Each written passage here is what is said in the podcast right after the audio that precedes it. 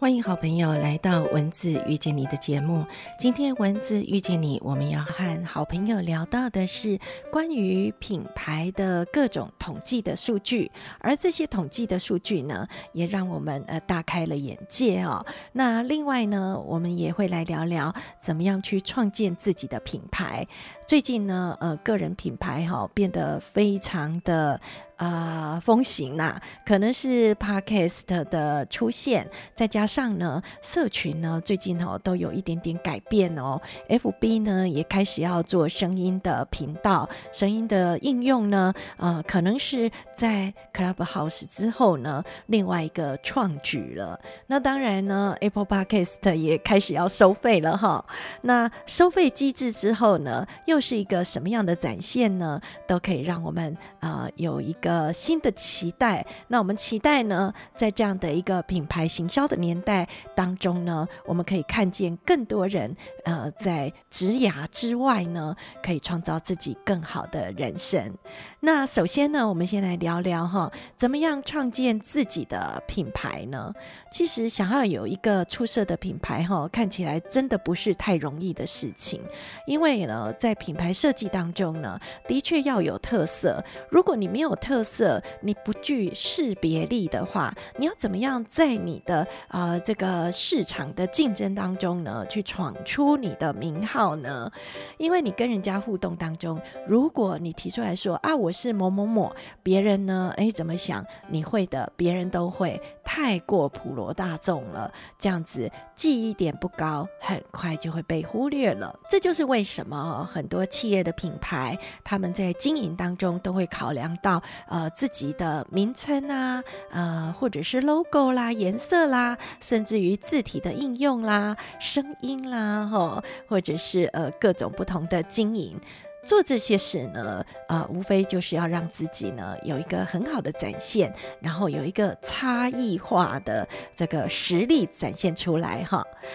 呃，谈到要跟别人不一样，那你首先要举得出来谁可能跟你一样嘛？哈，我们要先知己知彼，才能够知道别人跟我们不一样的地方在哪里。不然你没有目标对象啊，那别人呢？这个设定太过于广泛了啊。我们要了解一下，在目前的市场当中呢，我们的竞争对手可能是谁？或者呢，我们去了解一下，我们现在有没有潜在的竞争对手啊？我们确实从 Google 的搜寻当中，或者是从 Google 券呃的搜寻当中呢，我们可以看到很多跟我们同质性的这个呃产品啦，或者是人呐，或者是相关的事物。那从这些不管是产品或服务的类别当中呢？我们要去分析出我们啊心目中自己的品牌样貌可能跟哪些啊品牌是接近的，那我们要去了解哦，呃，跟他们之间的差异化，甚至于呢，呃，到社群里面去看一看他们是怎么经营的，他们怎么样对他们的呃客人呢，或者是在社群当中的服务当中，他们的对话，或者是他们的产品产品的。叙述，那在跟大家聊到这些东西之前呢，呃，可能呃也要先想想哈，你的产品是什么？那如果人家问你的产品的时候，你要怎么叙述？这样子，你先了解自己，再去了解敬业，然后再想办法找出你的差异化。所以在社群的页面当中呢，我们就可以了解到很多很多的资讯。那在这些资讯当中呢，我们就可以很清楚的呃去厘清自己是什么，然后我的顾客是谁，那我的顾客需要什么。如果你都很清楚的时候呢，那你就开始要来规划你的品牌喽。你的品牌呢？呃，不可能完全完美，对不对？所以呢，你的品牌呢，还是要有一点个性。所以大家都在谈啊，品牌就是一个人呐，所以品牌要赋予它人格个性。那谈到人格呢，就一定要记得你的品牌定位声明，你要告诉人家我是谁，我即将要把什么样的东西啊提供给什么样的人，然后得到什么样的好处。那这个就是品牌定位声明，把你的目标市场，把你的服务或者是你的产品，把你的价值，然后告诉你的受众，告诉你的目标族群。我这个东西，呃的好处就是可以取代你呃不足的地方，或者是取代你目前困境困扰的事情，这就是你的价值主张啊。如果你能够提出来的产品或者是服务是别人做不到的，那当然就是你独特的价值主张。那这就是一个你个人或者是你的品牌的核心价值。有了核心价值，当然要写成你自己的使命跟宣言，呃，很明白的告诉你的顾客，告诉全世界，你要为他们做些什么事情。我们也开始要去思考哦，哪些自创跟我的品牌是有关系的。呃，我们常常哦，在呃思考品牌的文案的时候呢，就会呃拉拉杂杂写了一堆呃天马行空的创意。当然，如果你写情书的话，很 OK 啊。可是，如果你今天写的是有目的的文案，特别是呃品牌的行销文案的时候，你应该要有精准的字。所以呢，赶快找出来你品牌的精准字串，你的形容词、你的名词，或者是哎你的专有名词，都要把它列下来。因为正确的字串呢，它才能够展现你个人。人的风格。呃，我们也要呃从各个呃方面去了解别人怎么理解我们这个品牌的。如果我把品牌呃塑造成某一种形象，那我要讲得清楚那个形象是什么东西啊？呃，很多品牌呢跟动物有关系，跟生活用品有关系，或者是跟你个人的某一种抽象的思考有关系，那你都要把它想办法具体化。想办法描述出来。那如果能够描述出来，那当然就很容易帮助对方来理解。而且呢，你在描述出来之后，还要找出能够怎么样来隐喻，呃，变成有另外一个深度意涵的这个呃叙述。如果能够产出深度意涵的理解呃思考的话，那当然对于你的品牌的这个行销会更有帮助喽。那谈到呃品牌哈，其实名字有时候呢也很重要。很多人哦，对于这个呃品牌呃要放什么名字哦，都会呃考量到很多很唯美、很抽象、很艺术、很独特。可是你有没有想过，呃天底下很红的这些品牌，他们其实都非常的泛泛之辈。比如说百事可乐。比如说呢，Apple 苹果，诶，这些当红的品牌呢，他们其实就是生活上很常见的东西。所以你说红的品牌一定要有一个很特别的名字吗？未必哦。即使是苹果，它一样可以红到全世界。即使哦，你看百事可乐，它只是一个生活的一个啊形容词，把这个啊生活的事件集合在一起，哎，呈现出来的意义就是非凡了。那另外呢，帮自己创一个 slogan 很重要哈，因为呃 slogan 呢啊是帮这个呃受众呢快速的理解我们的品牌是什么。那如果 slogan 下得好的话呢，它其实还有故事的意涵哦。用这个短句的故事呢，帮助消费者创造画面，那我们就很容易呢传递给消费者我们是什么东西，呃。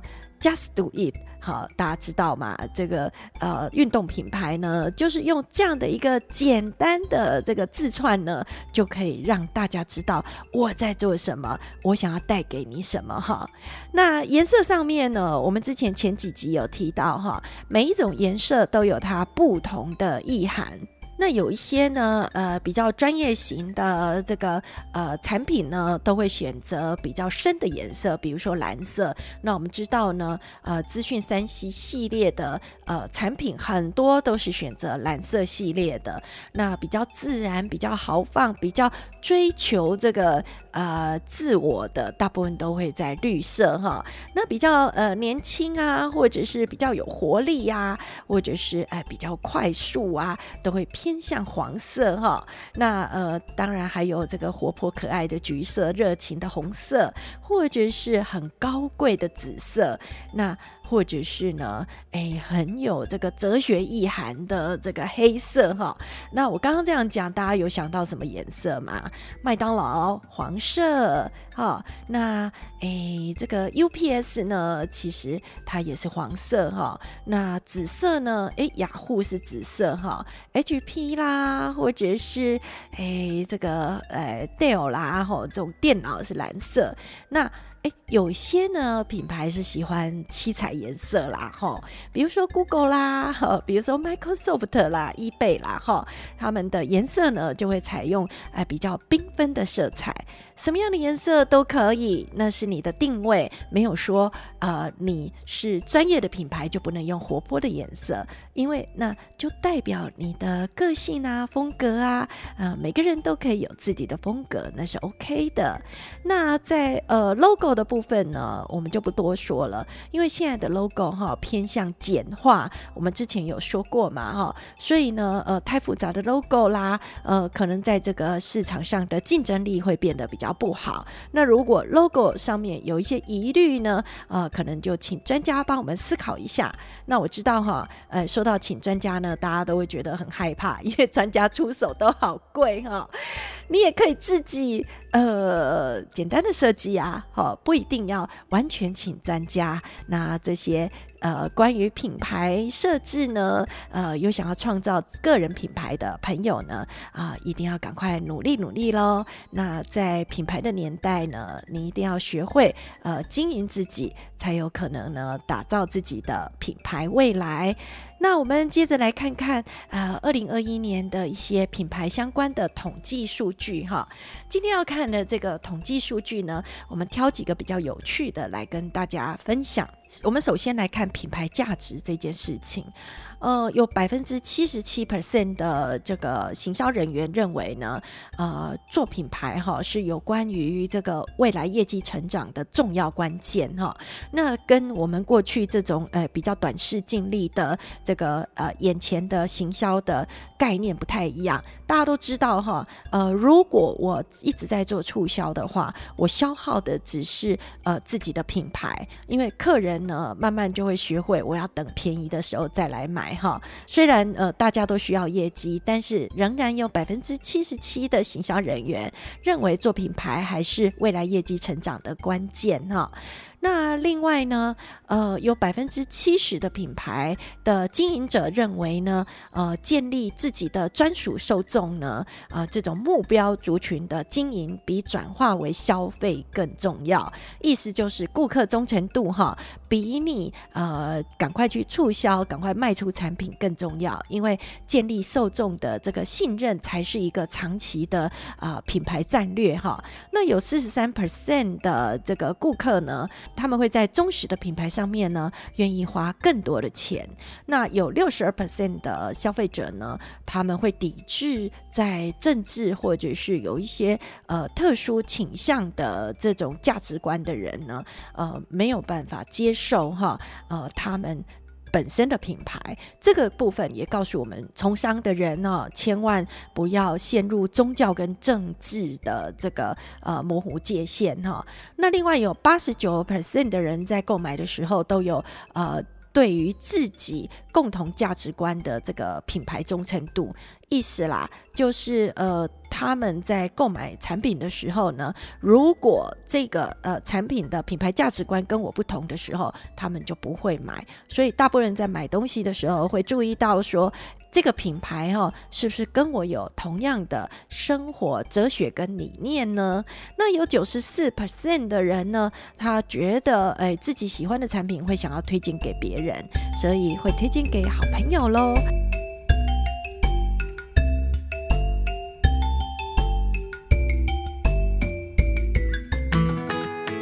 今天谈到的是关于这个个人品牌或者是小企业即将进入这个品牌市场哦。那关于这个部分呢，呃，有什么样的数据我们可以提供大家做一个参考？